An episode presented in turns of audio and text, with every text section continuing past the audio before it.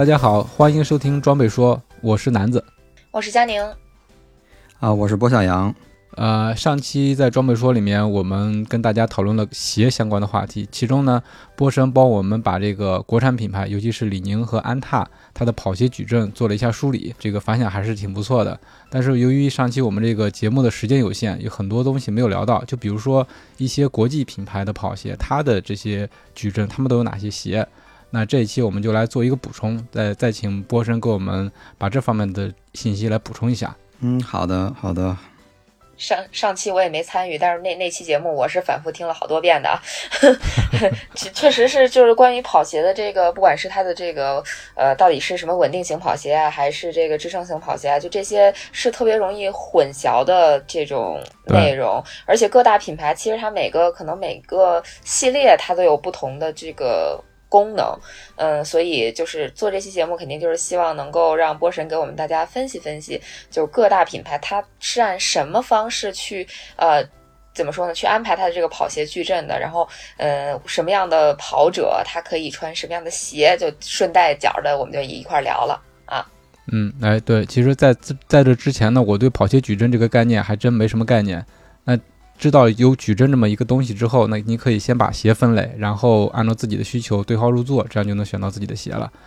那咱们要不就从大牌开始，从耐克吧。啊，好，没问题。啊，因为我觉得，嗯，怎么说，就是跑鞋矩阵这个事儿吧，呃，鞋款特别多，然后我们又不可能每双鞋都去穿着、去体验或者购买回来去穿它跑，然后那样可能会浪费过多的精力和金钱。所以我觉得把这个跑鞋矩阵稍微捋清楚的话，可能会更方便大家去有针对性的做选择。然后呢，咱们这期还是先聊一些呃进口品牌吧。然后先从市面上最常见的，然后或者大家购买渠道最丰富、最容易买到的这个品牌先聊。那咱们就先聊耐克。我觉得耐克它呃跟其他品牌相比，它是通过价格来做一个产品定位。就不管耐克的跑鞋也好，或者它的篮球鞋或者足球鞋，它都是通过价格来做一个定位，然后基本就是顶级，然后中端和低端入门款，然后它顶级的话就是价格最高的嘛，然后但是最高的它有两种型，两种的这种，就是我个人认为它是是两种，一种是价格最高，就像阿尔法或者 Next 这种，呃，它是与最先进的科技，然后竞速的有碳板，然后最最先进的 Zoom Max 中底材料，然后还一种呢，可能就是像 Invincible 这种，它虽然不是竞速款，但它也是用了很很大量的这个 Zoom Max 科技，所以导致它的成本会高，然后它的定位也是顶级的，就是一个缓震跑鞋，所以它虽然价格是最高，但它不一定是最快的或者是最好的。然后耐克现在至少目前。呃，它没有一个特别明确的这个呃支撑和缓震这两条产品线的走向，不像有些品牌，它很明确支撑一条线，然后从贵到便宜，然后这样排下来，缓震一条线从贵到便宜。耐克我觉得还就是呃，第一先是看价格啊，嗯，价格对，所以所以说，嗯，在它的那个价格的这块上，可能现在最高端的、最顶级的那就是阿尔法。阿尔法 Fly，嗯，然后大家都知道，然后它是竞速嘛，碳板跑鞋，前面还有两个那个 Zoom 气垫，然后后掌整个是全是 Zoom Max 泡棉，嗯，它其实跟那个 Vapor Fly，就是大家都常说的这个 Next 这个，其实都算是同一级别，但是只是可能每个人的感觉或者穿着喜好不一样，它跟那个等于阿尔法跟 Next 之间是其实是没有一个上下之分的，都是平级的。然后，所以就是看看更喜欢什么，就是比如说像我，可能我个人更喜欢阿尔法，因为我确实穿它跑的时候，能明显感觉到前掌落地之后那个两个气垫给的那个回弹感特别明显。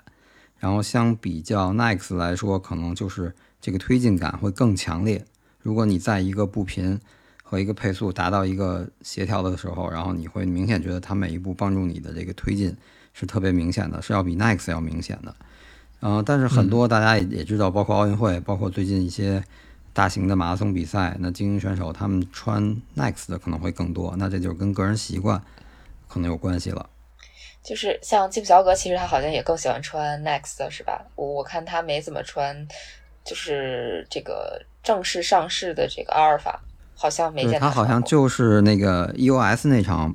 破二成功的那场，他穿的是阿尔法。后续好像啊，后续他那个伦敦那场，他没没输了的那场，就没拿到冠军那场。哦哦哦，他穿的是肯尼亚配色的阿尔法。然后好像就印象里正式的大比赛。呃，就这两场是穿阿尔法，剩下大部分还是 Next。嗯，所以他还是更喜欢 Next 的。对对。那这两双鞋，呃，等级是一样的，但是他们用到的那个科技是一样的吗？呃，就他们设计之类的。呃，设计上是有区别的，科技上大部分是就几乎是差不多的，都是 Zoom Max，因为它鞋型不同，它肯定用的 Zoom Max 的这个含量是不一样的。然后包括碳板的形状，因为它前面那个阿尔法是有两个气垫的。它整个的这个鞋的结构就不同了，但是嗯，主要的材料碳板和这个 Zoom Max 的泡棉是一样的。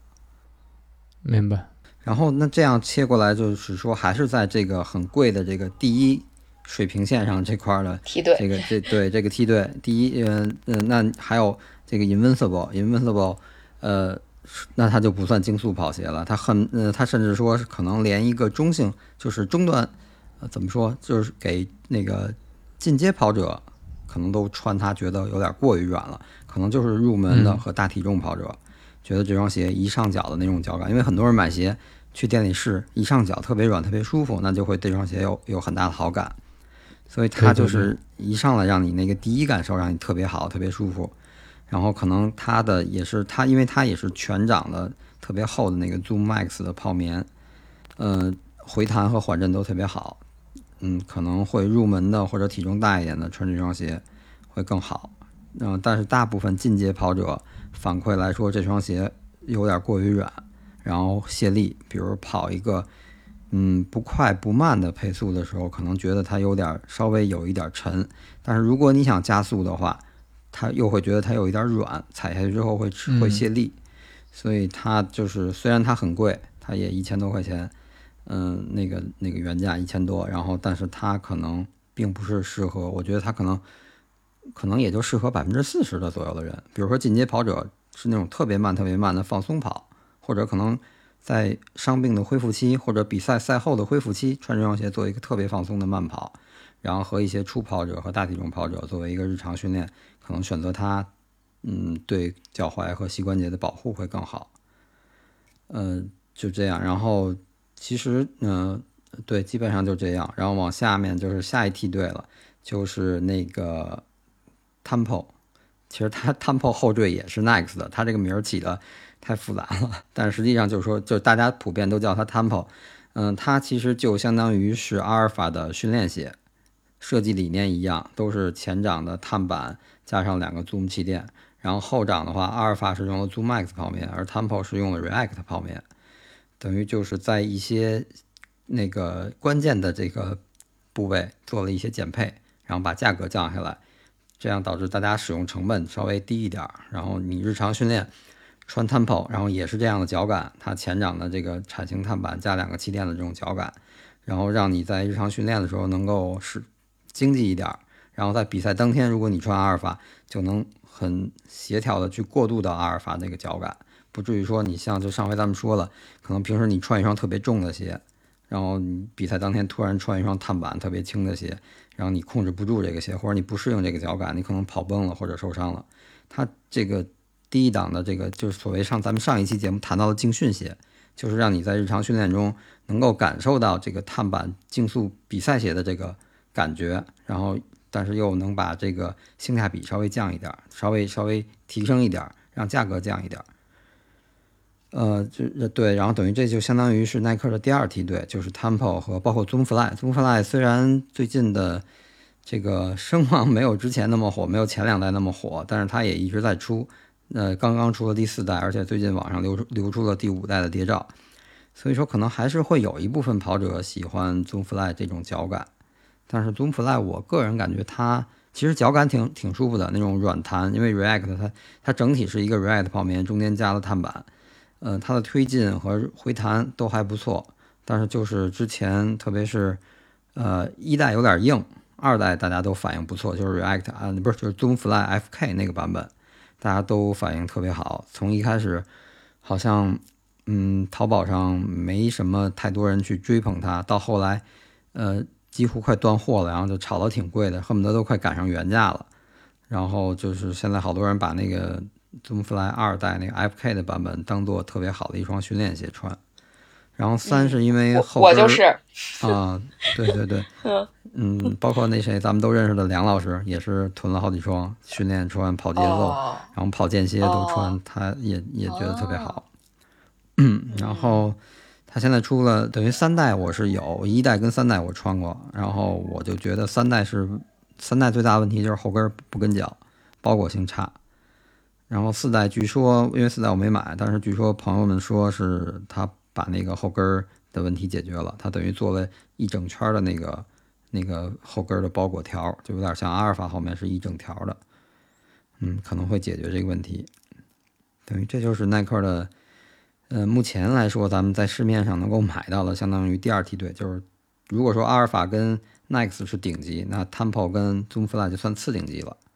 然后再往下就是就是终端，终端的话，那最大家都知道，那就是飞马系列了。飞马系列，我觉得就是属于一个比较全能的鞋。如果不是，其实我觉得飞马，嗯，呃，怎么说？飞马其实现在三从三七开始，大家反应它开始有点过于软了，呃，对吧？是有点软，所以说我觉得它可能是为了使让更多的人群能穿着它，然后做的一些妥协。三六我穿过，三六底儿挺薄，而且是一个呃全掌的 Zoom 气垫儿，那个 Zoom 气垫儿也在 Zoom 气垫儿里也算比较薄的，我记得应该是四毫米到五毫米的一个厚度，也是属于算比较薄，比较追求一个反应和灵敏的这种一一种 Zoom，因为 Zoom 它气垫儿在耐克里头也分好多，比如像呃最低的应该是有三毫米的，然后四毫米、五毫米，甚至有一些篮球鞋里面用到了八毫米甚至十毫米往上都会有。然后等于它，我觉得从三期开始，为了让更多的人能穿着这双鞋去跑步，他就做了一定妥协，把脚感调教的软，这样可能入门跑者和大体重跑者也能选择。但是我觉得我穿三七、三八，就是后来因为我穿过三七，就是觉得它的脚感可能跑跑跑快的话，可能稍微有一点泄力，但是问题不是又没有 Invincible 那么明显的泄力，就还好。然后可能大部分有氧有氧那种有氧的基础的有氧跑或者慢跑都没问题，所以我觉得飞马三八算是一双比较全能的鞋。如果你穿它的脚型合适，没有什么磨脚或者不舒适的，因为我也听说有人穿飞马是那个就足底不舒服，就有点类似于足底筋膜炎的感觉。但嗯对，但是如果要是穿它没有这种问题的话，我觉得它是一双比较全能的鞋，就是你从放松跑。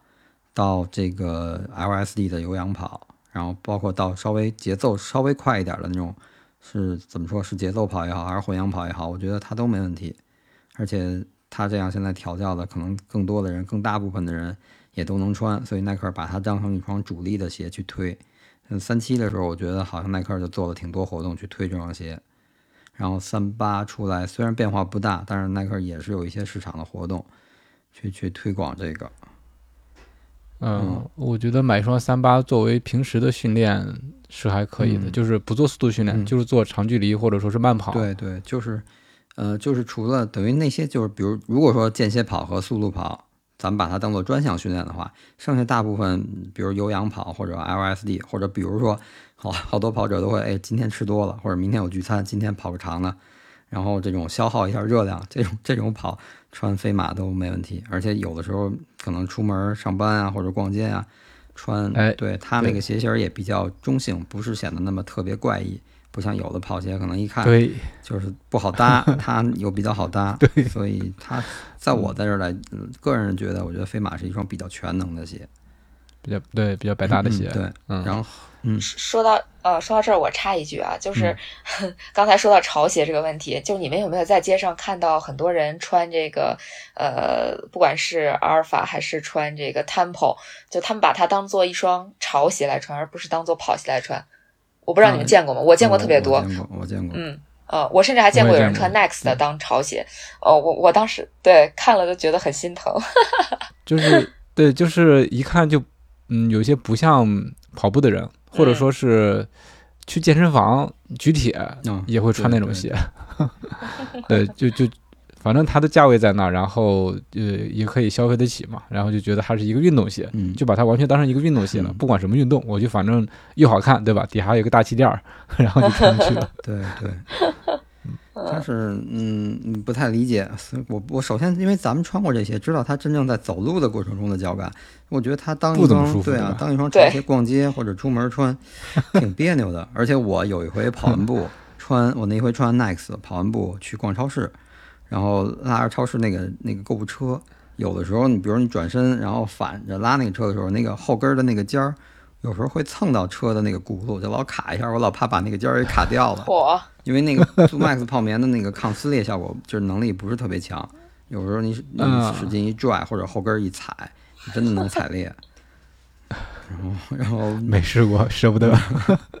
对，然后等于刚才说到了，等于终端嘛，飞马三八，其实它耐克还有一个，我觉得现在就是它推广的不是，就是几乎对这双鞋没有什么推广，但是看一些呃精英选手或者是签约选手，他们日常放松训练的时候会选择一双鞋，叫 Verum 十六，现在已经出到十六代了，应该是。然后那双鞋等于最新的这一款的话，呃，它就是全掌的，也是 Zoom Max 泡棉和 React 泡棉相结合，等于它的缓震级别就是定位的要比飞马三八还要高，嗯，等于就更对更软。嗯、但是我应该穿过十四，我穿过十四。我当时是看谁是看卢普还是谁，在一个就是网上的照片，然后那种就是训练之余或者他那种放松跑，他穿那个鞋。然后当时我也是想找一双跑 LSD，就不要求对速度没有要求，对配速没有要求，但是长距离能舒服能软一点。对我好像买了一双，那应该是十四，呃，那双十四是呃全掌的 React 泡棉，然后前后掌的 Zoom 气垫儿，但实际上我跑起来感觉也没有很软，甚至没有当时的那个飞马三六舒服，而且还是有点沉，因为可能就是我觉得三百克左右的鞋，我就会感觉比较明显的沉，像三七和三八，呃，因为它改良了，它用了更厚的底儿，所以它也重了，但是在三六。三五三六这这一代的飞马，它可能是在两百五十克左右，就是差不多我穿这四三的这个码是在两百五十克左右。但是，一旦要是你再追求一个更高的缓震，比如选择这个系列的 vivo vivo 这个款，那它的那个重量可能就得将近三百克了。然后我觉得稍微有点重嚯，真是长距离的话会会不太舒服。然后等于，所以这双鞋，嗯，怎么说？延续到现在，可能也是不温不火那么一个状态。就是买的人，可能真正买它、穿它的人，都是那个可能就是平时通勤穿，或者当一个普通的运动鞋来穿，并不是说很少见有真正跑步的人去买它当做一双训练鞋来来穿的。这个就就那个相对来说，而且它还有一个替代品，就是 Infinity React Infinity 那个那个鞋。对，那个耐克之前从一代，包括从再再早，等于 Infinity 的前身其实就是 React IPIC，从那款鞋就开始就是很大的宣传力度推，然后从 iPeak 一到 iPeak 二，然后之后到 Infinity，所以它我觉得他们的定位有点重合，就是都是一个追求高缓震，然后然后而且它还有一个更大的噱头叫减少伤病，我觉得当年刚出的时候说就是能减少伤病，然后有些朋友开玩笑。说，说说穿百分之四穿伤了，然后穿英菲尼的休息恢复，但是但是都挺开玩笑嘛。嗯嗯有医疗效果、治愈效果的鞋是吧？对，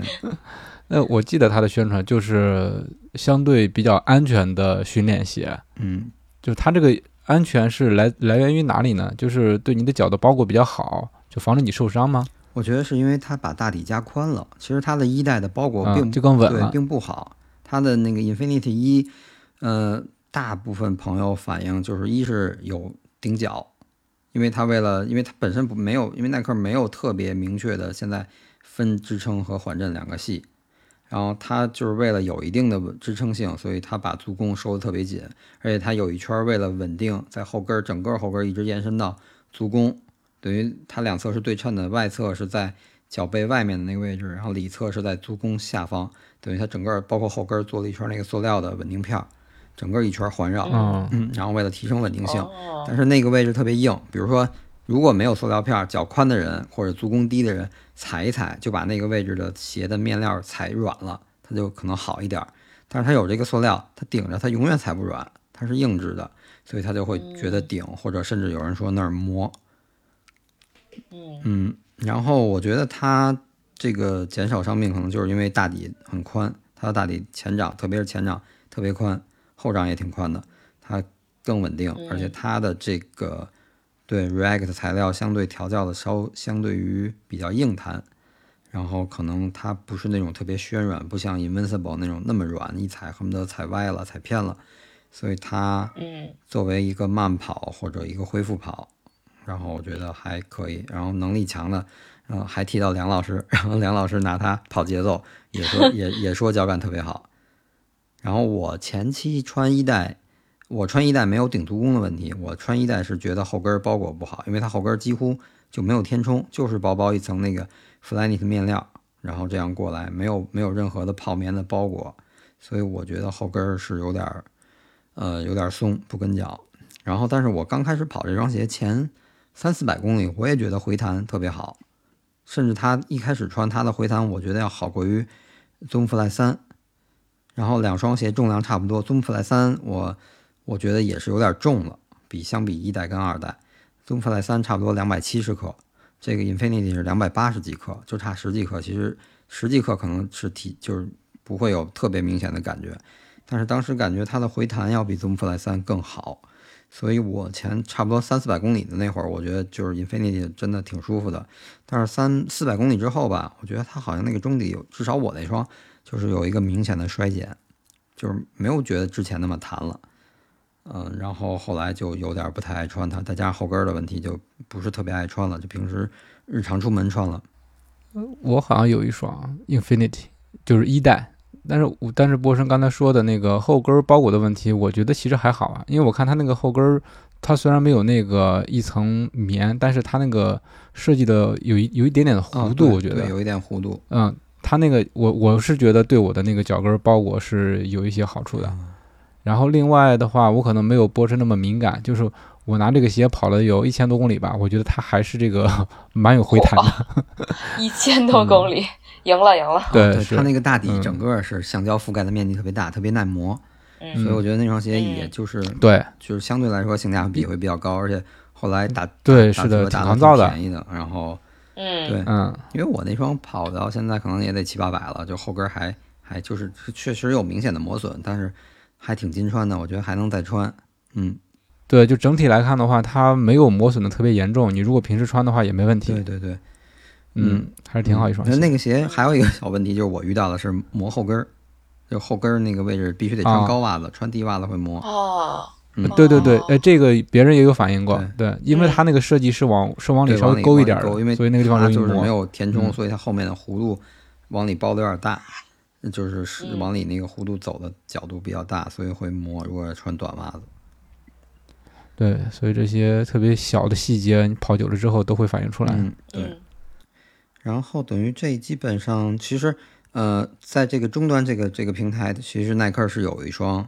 那个支撑系列的，就是 S 开头的那个那个那个系列。哦，structure 啊 structure 系列对？对对对对，嗯嗯嗯，那个系列也出到二十四代了，等于它基本上就是，其实它说白了就跟飞马三八是对应的，只是它可能会晚于飞马三八出现，根据需求可能嗯它是晚了几年出，但是它是也是类似于飞马系列，是一年一年迭代，然后最近两年可能迭的有一点慢，但它就是哦。作为一个产品线的补充吧，我觉得它它是一个作为一个产品线的补充，因为在嗯飞马，我想一想，飞马三三二还是三几，就有一年也是应该是个奥运会年，然后出了一套那个 Elite 系列，当时那个广告是兔八哥，耐克做的广告是兔八哥。哦，啊，然后当时我印象他在推一双速度偏速度型的鞋，叫 Elite 七，然后对应的是飞马是是几我忘了，反正就是一套，然后也有这款鞋，等于出了出了一套，所以它就是可能作为一个产品线的丰富吧，然后这样让真正需要支撑系列的跑者可能有的选择，在耐克品牌里有所选择，所以可能但是嗯，可能真正会穿，因为我之前穿过十九，我就觉得可能还是有点硬，那个脚感至少对于我来说，跟飞马比没有飞马舒服，甚至没有目前比如像刚才提到的 React 和那个 Invincible 都没有他们舒服，可能还是真的是需要你需要这个功能，你穿它可能才能体验到它的那个感觉或对你的帮助。嗯，然后就是那就还有耐克，还有最知名的就是赤足系列。等于也是它的一个设计理念，比如更好的锻炼脚部的肌肉和和和骨骼吧。然后它官方其实建议赤足系列不要超过十公里，但是好像我觉得身边有朋友不太在乎这些，穿它跑个半马什么的也也也也是一个挺平常的事儿。然后自身能力强的，对对对，其实就是呃，我觉得赤足系列最大的优势是特别灵活，相对比较稳定，因为它没有那么厚的底。比如像那个，呃，五点零可能也就是五毫米的厚度距离地面，然后呃，五点零它指的是落差，就是五毫米落差，但它本身底儿很薄，对，距离地面很贴地。我觉得其实，嗯，因为我有的时候去健身房做一些训练，然后穿就会穿 Free，我觉得第一是抓地好，第二是灵活。比如健身房经常有一些蹲啊，或者或者比如像平板支撑那种脚要撅着。你穿一双前掌弯折特别不舒服的，比如你要穿 Next，那肯定不舒服，因为你碳板根本就撅不动。这个 Free 对啊，Free 底下全是那种切割，然后你特别自如，特别灵活。嗯，对，然后跑起来的话，其实我也穿 Free 跑跑跑个半马，我也跑过，其实就是嗯没有缓震，脚感比较直接，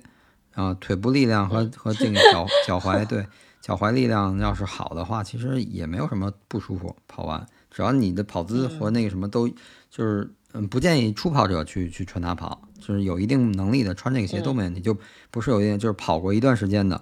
你身体能够知道自己这个跑动中这怎样最舒服的时候，你穿这个鞋其实都问题不大。可能个别就是，比如说可能我跑完了没什么反应，也没有不舒服的，可能有的人跑完了会觉得脚稍微有点疼，但是我觉得就真是跑个十公里问题不大。它就是为了作为一个，其实耐克设计它也是一个是产品的补充，一个是它的那个设计理念。赤足去让你锻炼你的脚步，更好的去去锻炼脚步，然后让你能就是更好的发去发挥自己的潜能吧。嗯，对，是，就是他们设计的目的是这个，这个跑者不一定按这个目的来用，对吧？你说拖鞋设计出来不是用来跑步的，还是有人穿着拖鞋跑，对吧？能力太强了，没办法。我我是觉得 Free 系列比较好看，就是它的颜色搭配都还挺好看的。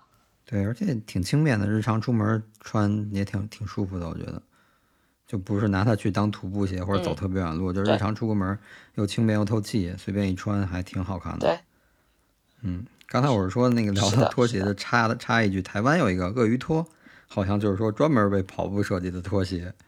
真的真的，我就不能理解这个。对，听过听过，因为我我们家这边就我就夏天的时候就能碰见一个一个一个朋友，就是。嗯，这穿个鳄鱼拖跑，跑的也挺快。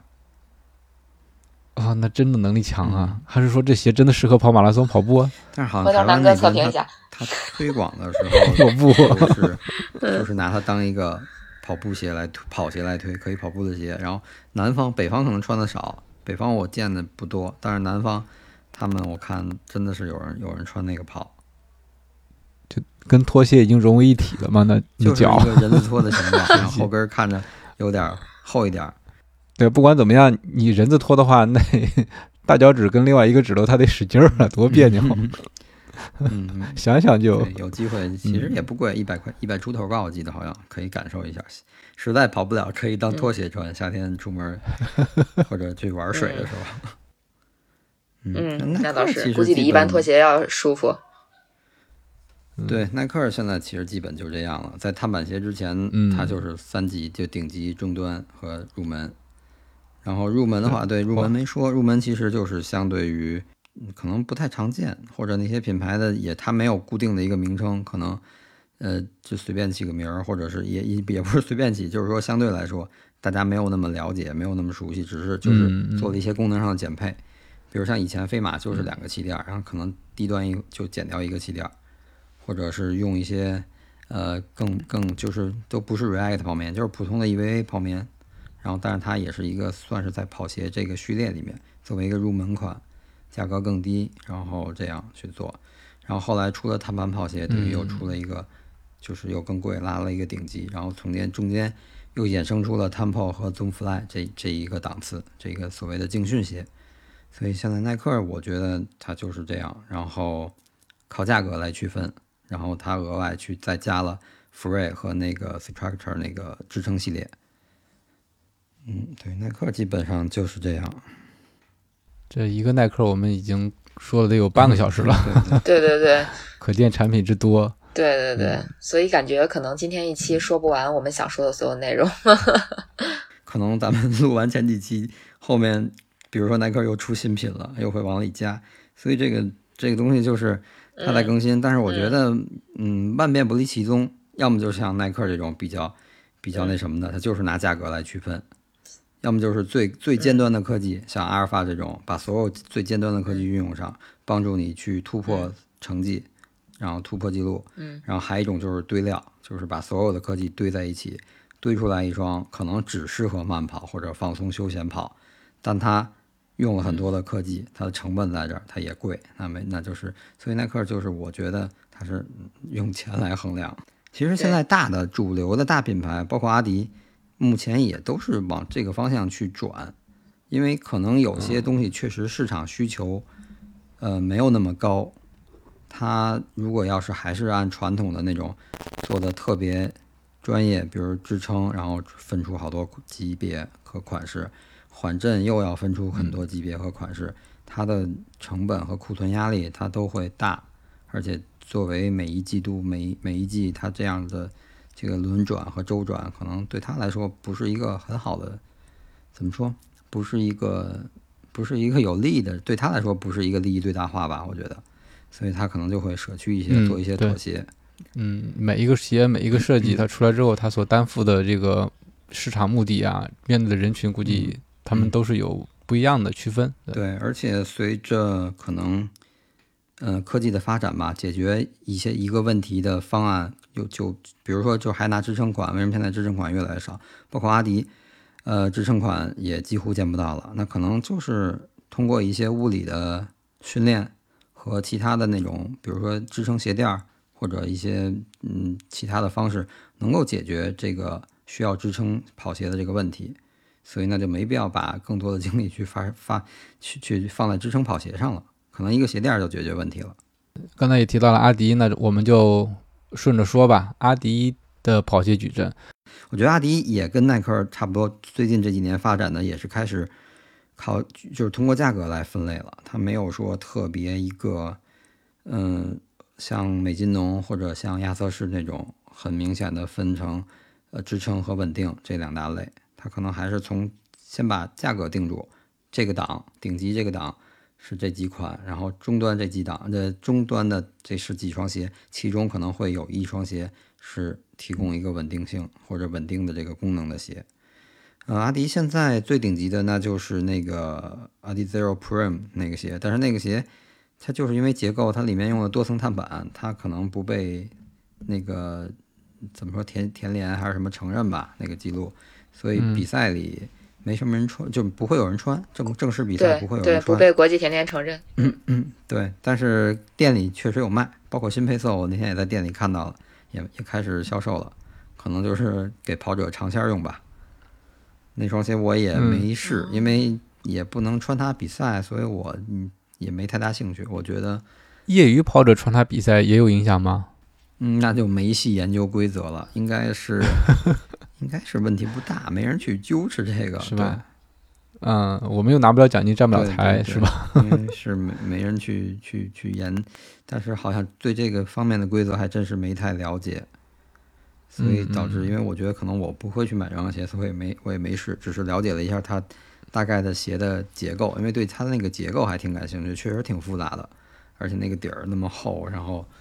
首先，我可能从重量上我就劝退了。我觉得看它那个厚底儿，因为本身它用的那个材料就不是像 Zoom Max 那么轻，所以它既然把那个材料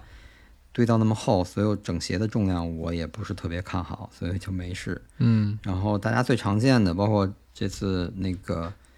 嗯，比赛做了好多推，北马之前北马做了好多推广的，就是它的顶级的那 Adios Pro，嗯、等于现在是第二代。然后怎么说？我觉得那双鞋还是挺舒服的，回弹啊，还有各方面还都挺好的。但还有一个，嗯，就是它的问题就是，我觉得如果阿迪不能把中底材料这个重量的问题解决了，因为之前阿迪发就是研制出了 Boost，然后让大家在百分之四之前，然后阿迪是在跑步这块压制耐克的，因为 Boost 出现，它从回弹到这个能量反馈上都要比传统的 EVA 要要好很多。嗯，等于后来耐克研制出了 Zoom Max，又把压阿迪反反反压回来了。呃，阿迪的问题就是 Boost 太重了，Boost 的重量太重了。比如像它以前的那个 Adios 系列，它只能用薄薄的一点儿，它如果再再多用的话，那重量就上去了，就就两百多，就两就等于将近两百五十克了，那就可能，嗯，跟当时那会儿的那种所谓的薄底儿的传统竞速鞋的那个重量体重的标准就差距有点大了，可能就就不是大家所做的最佳选择了。然后同样，阿迪现在出的这个这个新的材料，我觉得其实并没有特别好解决这个重量的问题。它比 Boost 轻，但是又没轻特别多。然后你像我那双四三码的 Adios Pro 二，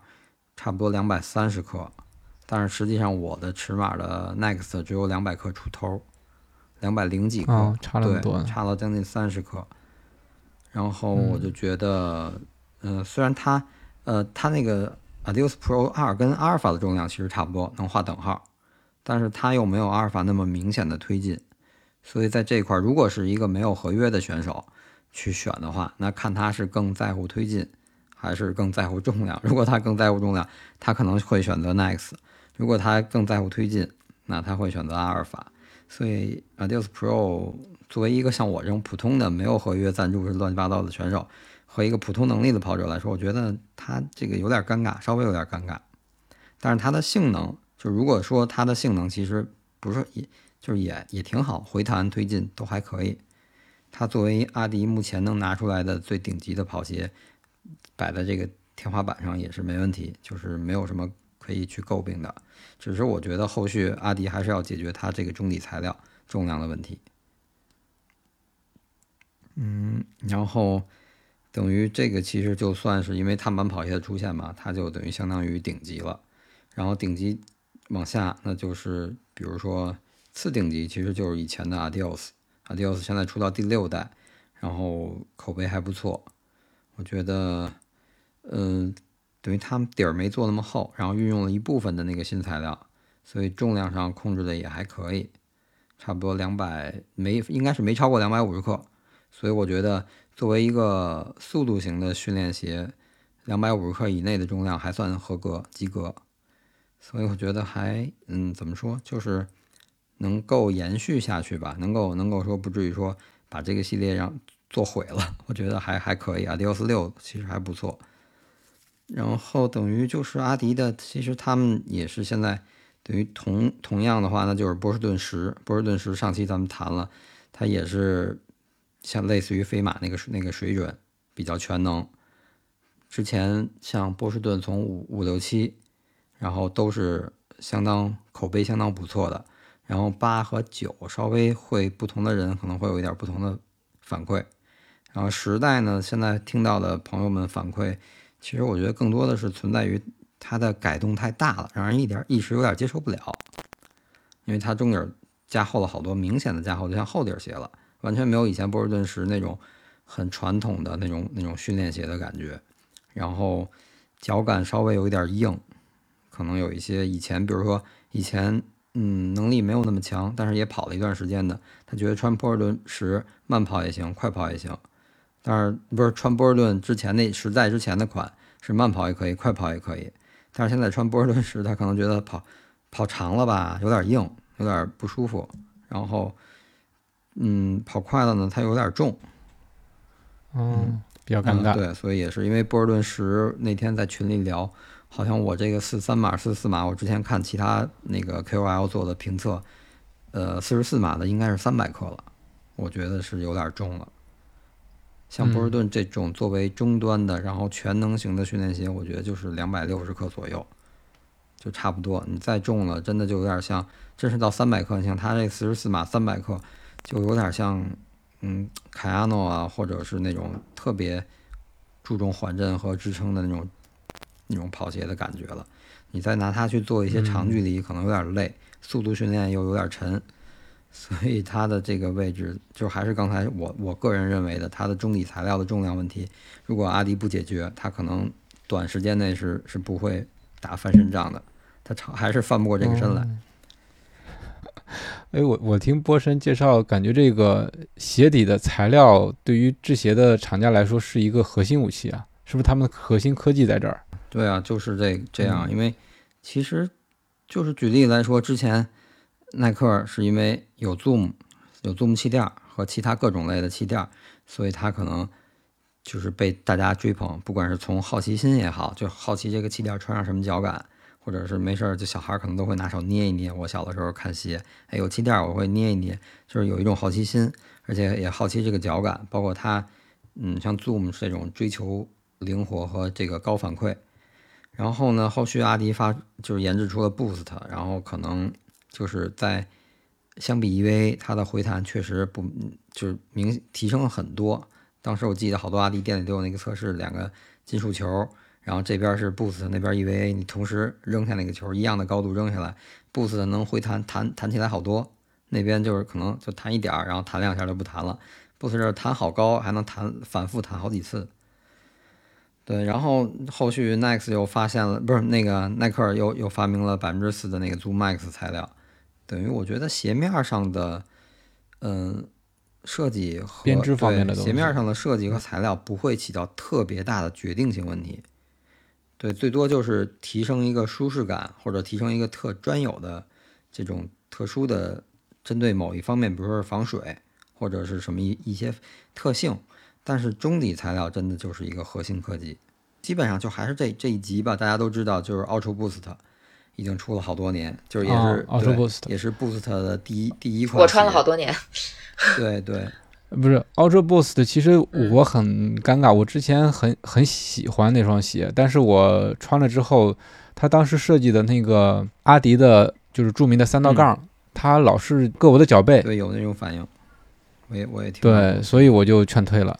怎么说？Ultra Boost 其实就是第一款阿迪用运用全掌 Boost 材料的一双跑鞋，当时就是推广词儿，我印象特别深，叫史上最强跑鞋。然后我就买了一双第一代，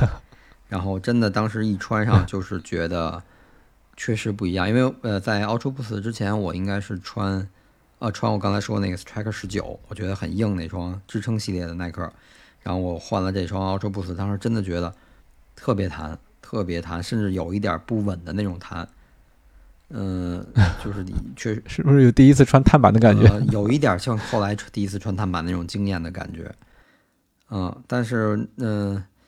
怎么说？就是因为它确实还是刚才我我我我说的那个问题，就是重量的问题，因为它全掌都是那个，嗯嗯，重量重量。然后我觉得穿那双鞋，嗯，跑全马没问题，能够就是跑马拉松肯定是没问题，能跑，因为它毕竟设计还是一双专业的跑鞋。但是可能对速度方面，就是你不能有太高的要求。你想穿它跑特别快，那肯定不行。而且它，呃，就像南哥说的，它是中间是靠那个塑料的那种三道杠的标志来包裹住脚，但是它前面整个脚掌那个位置全是编织的，弹性很大。我有的时候穿那个跑会觉得不稳，就是前面的脚面那个位置啊，对，包括脚趾啊，感觉特别随意，就是会晃。明白。然后，但是 Ultra Boost 经过这么多年发展，一度中间有有一段时间，从，呃，它后来就不按它出到四点零之后，就不再按四点零、五点零那么往后升级了，就按年份来说了，就是什么一八、一九、二零、二一这样往后往后推。而包括最新前两天我看那个有媒体发，呃，二二已经上市了，但是好像我仔细看了看，跟二一没什么变化，对外观上一点变化好像都没太找到。可能细节上会有一些小区别，嗯，二一等于我是穿完一代之后，后续嗯二代穿过，但是二代就是把鞋面改了，二代的就是可能有人反映一代鞋面不好，不舒服，有点勒脚和不稳，他把鞋面做了一些调整，可能包裹性和稳定性会更好，但是鞋底儿没变化，然后对橡呃不是那个鞋底儿的橡胶大底变了，中底没变化，还是全 Boost，呃，结构基本差不多。大底那个设计，因为一代它是那个网格状的，跑多了之后，它那个鞋底会裂会断。然后二代稍微改的可能更耐用一点儿。然后二代之后我就没再穿，一直到去年，去年啊不是就是今年，今年穿了这个 UB 二一，我觉得 UB 二一，嗯，挺还挺好穿的，只不过它还是因为它把那个厚度加的更厚了，然后为了要这个缓更重了是吗？三三百多，三百三百三百三了吧，三百四了，我记得我那双鞋，反正挺沉的，就是不追求速度，比如我夏天为了减减脂。纯那个有氧慢跑，跑一个小时或者跑一个小时一个半小时这种长距离，我穿它其实也没什么不舒服，也不觉得热，然后也挺好穿，但就是只能进行一个慢跑，所以我觉得它可能它的定位就它也挺贵的，也能 它甚至比那个呃波士顿十跟阿迪斯六都贵，它应该是一千四百多，就一千五百块钱左右那个价位。呃，那个 Adios Pro 才一千八百九十九，其实他们俩就差二三百块钱，所以说它的是没差它的定位也挺高，也挺贵，但它可能就是针对一个入门跑者和大体重跑者，甚至可以把它当做一个休闲鞋来穿，因为它后来后续做的那个造型可能日常穿会比较好看，然后你不跑步，你把它当做一个日常穿，所以有一段 Ultra Boost 的销量特别好。然后就是因为舒服，上脚舒服。我不跑步，我平时走路穿我也觉得舒服，所以就就是这样。嗯嗯，适应的人多了，所以它的销量就上去了。嗯，然后终端这块，阿迪也有，其实以前也有支撑系列，支撑系列就是 Tempo，Tempo 我记得我最后见到的 Tempo 应该是 Tempo 九，它就是就还是像上一期咱们说的。就最明显就是足弓内侧有一个很硬的，它外侧和后跟外侧就是后跟和前掌的外侧全是那个 Boost 的材料植入，然后足弓内侧是特别硬的那种 EVA，就是给你一个支撑。嗯，但是对，但是那个鞋我记得当年，呃，就是是一几年一八还是一七北马的兔子，还有个别个别人发那款鞋 Tempo 九。然后后续就没再见到更新，也没在店里再见过 Tempo 系列，好像后来出过 Tempo 十，但是基本北京的这个各大店里都没见过了。嗯，然后它有一个，就等于在 Tempo 级别上面有一个类似于缓震，就是支撑系列，但又不不是说特别明确的。嗯，就我觉得它不应该算是支撑，但是它又比 Ultra Boost 要支撑性好。叫叫什么 Sora 系列，Sora Boost，然后就是等于在也是全掌 Boost，但是在上面又加了一层 EVA，等于比给 Boost 等于相当于给 Boost 加了一个托盘，这样可能就比 Boost 比全掌的比 Ultra Boost 要稳一更稳一点儿。但是我觉得它应该还是算是缓震系列，只不过要比那个怎么说定位要低一点，因为它 Boost 的材料没用那么多。它毕竟加了一层 EVA，没有那么多这个核心的材料。其次是它这因为 EVA 这个特性调的可能更硬一点，所以更稳定一点。嗯，阿迪其实，所以我嗯，包括那怎么说，还有那就更少见的就是店里几乎都见不到，那就是它竞速系列，就塔库米那那那个系列，包括也出了最新的 Takumi 八。我觉得那个就是可能一般的跑者就是接触不上吧，用不上，就真的是纯场地竞速跑跑跑间歇啊，跑节奏啊这种。它在以前在碳板跑鞋出来之前，它可能可以作为一个比赛鞋，然后马拉松比赛追求极致的轻量和速度，都是那种小薄底儿，然后那种颗粒的橡胶的底儿，抓地也很好。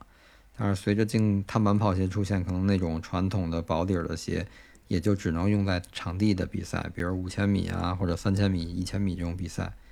一千米可能都穿钉鞋了，我觉得就五千米吧，可能还能穿穿这个鞋。或者业余跑者跑个五千米，体校的学生们跑穿穿这种鞋还可以。但是店里基本上都见不到这些鞋，太就是需求量太小，店里也不会不会上，它没有。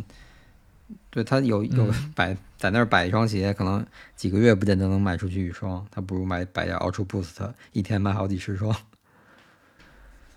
对，也也没人认识那种货，我觉得对，太专业了。对，可能就是进阶的跑者可能会追求一个，比如专鞋专用。嗯，可能他在训练中穿这款鞋能发挥出他最大的这个效果，能让这个训练训练的效率更高。然后，所以他会选这种这种跑鞋。甚至可能我现在见，就是随着这个大家跑步这些知识的丰富，真的有那种进阶跑者会在跑间歇训练的时候穿钉鞋。嗯，就是最大强度的去刺激身体，让他的这个训练效果达到一个最佳最好的状态或者最高的状态。像这种耐克、阿迪，大家都是就是满满满大街都是专卖店，就是也最容易去去看到和试到。我觉得有机会就是可能出门办个事儿，路过哪个商场，进去嗯吃饭或者买水的功夫去逛一圈看看，就是能这种东西就是你多接触，它可能你就会对它有更多的了解。包括有一些大的像耐克和阿迪，现在都会做一些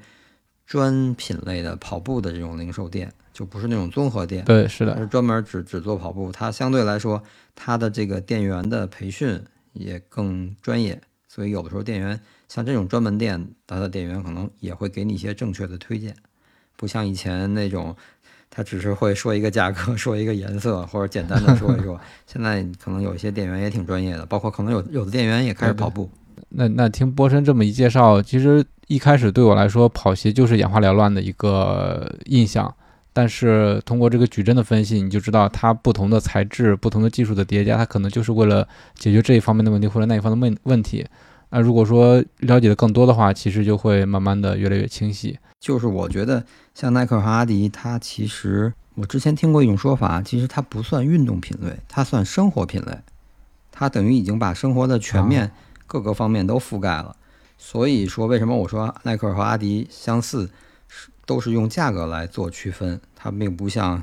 大家熟知的亚瑟士啊、美津浓这种比较日本、比较刻板的品牌，它很明显的去做，我比如我支撑系列顶级、中端、低端，啊缓震系列顶级、中端、低端，它没有这么去分，它是通过价格来分，它就是把它作为一个生活品，然后你你的预算是多少，然后你的使用场景或者你的需求，然后来去选择你的东西，虽然它。就是在专业体育领域这块，就是也做得非常专业，也非常好。但是它可能从根儿上来说，它是把它当做一个生活品类来去做，所以它是通过价格。然后，比如后续咱们要聊一些像亚瑟士啊、美津浓啊，什么包括索康尼，咱们就可以就是去说它那种，就是相对于支撑和缓震这个这种这种分类方式的矩阵。就像波神说的，我们其实这一期的提纲里面列了还有其他的品牌，但是一个耐克，一个阿，已经快将近一个小时了。这个节目时间有限，那我们就是把其他的品牌留在下一期吧。啊，更多的有更多的时间来给大家细细的去说，一点点的聊吧。然后这东西因为确实挺复杂，你要说聊一双鞋可能能聊明白，但是聊一个品牌那就挺复杂的，所以就一点点聊。然后，嗯，争取其实。咱们的初心也就是让大家能更好的去更多的了解，去能够选择，说白了就是能够更好的去选择一双适合自己的鞋。对对对，我不知道大家怎么样，反正我是越来越清晰了啊。嗯，我也是，我也是，就是尤其是今天，我感觉对耐克会有一个特别清楚的认识。那今天的节目就先到这儿啊，感谢收听今天的装备说。我们既是种草大会，也是避坑指南。希望本期内容对你有所帮助，也欢迎大家分享、点赞及留言。咱们下期再见，下期再见，再见，嗯，拜拜。